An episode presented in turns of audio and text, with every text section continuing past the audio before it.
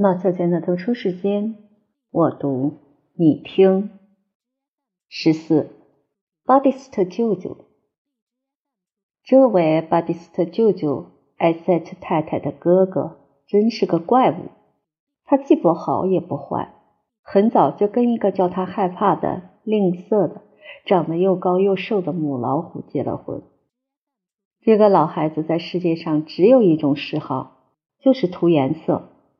四十年来，他就一直是在颜色盘、画笔和颜色间过的。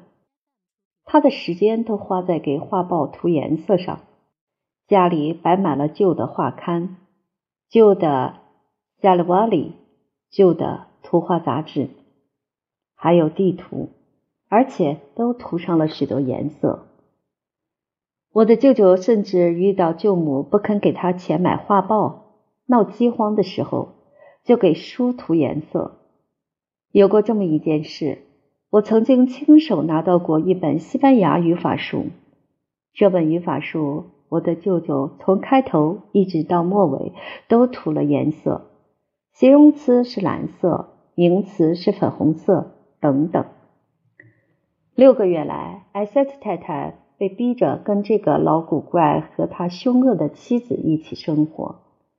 这个不幸的女人整天待在她哥哥的屋子里，坐在他旁边，竭力想为他做些事。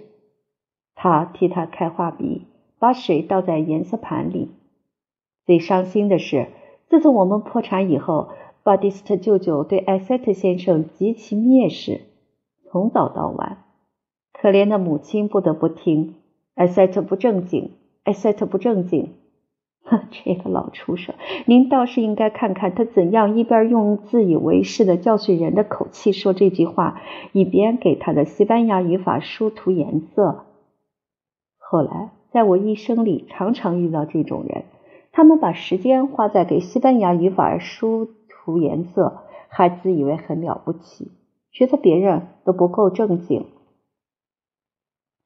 所有这些与巴蒂斯特舅舅有关。与艾塞特太太在他家过的凄惨生活有关的详细情况，我都是以后才知道的。可是，当我一到他家，我就明白了，我母亲一定不快乐。不管他说的怎么好，我走进去，正好他们刚坐下吃饭。艾塞特太太看见我，高兴地跳了起来。你也可以想象得到，她使尽全身的力气来拥抱她的小东西。然而，可怜的母亲神情局促不安。她话说的很少，温和的嗓音总是低而发抖。她的眼睛总是望着盘子。她穿着瘦小的全黑的衣服，让人看了很难过。我的舅舅和舅母对我非常冷淡。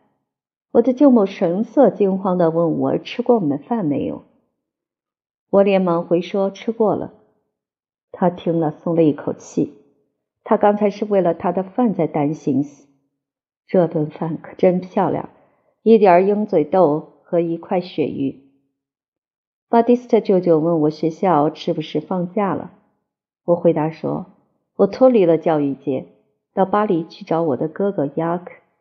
他已经替我找到一个很好的位子。我编了这段谎话，为的是安慰可怜的艾塞特太太。免得他为我的前途担心，而且也为了让我舅舅把我看成一个正经的人。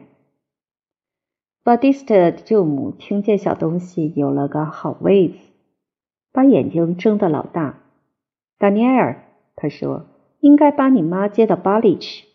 这个可怜的亲爱的人离开他的孩子远了，就闷得慌。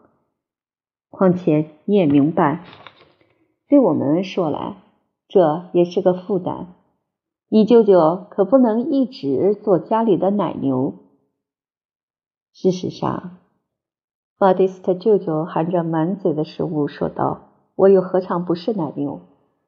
奶牛这个比喻使他高兴的了不得，他带着同样正经的态度重复说了好几遍。这顿饭吃的时间很长，平时老年人在一起吃饭总是时间这么长。我母亲吃的很少，只跟我说了几句话，偷偷的看我。我舅母在监视她。瞧你妹妹，她对她丈夫说，她见到了丹尼埃尔，高兴的连胃口都减少了。昨天她拿了两次面包，今天她只拿了一次。亲爱的艾塞特太太，我多么希望在当天晚上就能把您带走！我多么希望让您离开那头残忍的奶牛和他的妻子。可是，我身上的钱只够一个人的路费，我自己还不知道会怎么样呢。还有雅克的屋子，我猜想也容不下我们三个人住。即使是我能够跟您谈谈。痛痛快快的闻闻您，那也有多么好。可是又不行，他们连一分钟也不让我们单独待在一起。您还记得吗？一吃完晚饭，舅舅就又去读他的西班牙语法书了，舅母擦他的银器，他们俩都在偷偷的瞟我们。动身的时候到了，结果我们什么也没有谈成。因此，小东西从巴蒂斯特舅舅家里出来，心里非常难过。他独自个儿沿着阴暗的大街朝火车站走去，一脸庄严的发了两三次誓。他发誓从此以后要做个大人，他发誓要永远只想着一件事。那就是把家庭重新建立起来。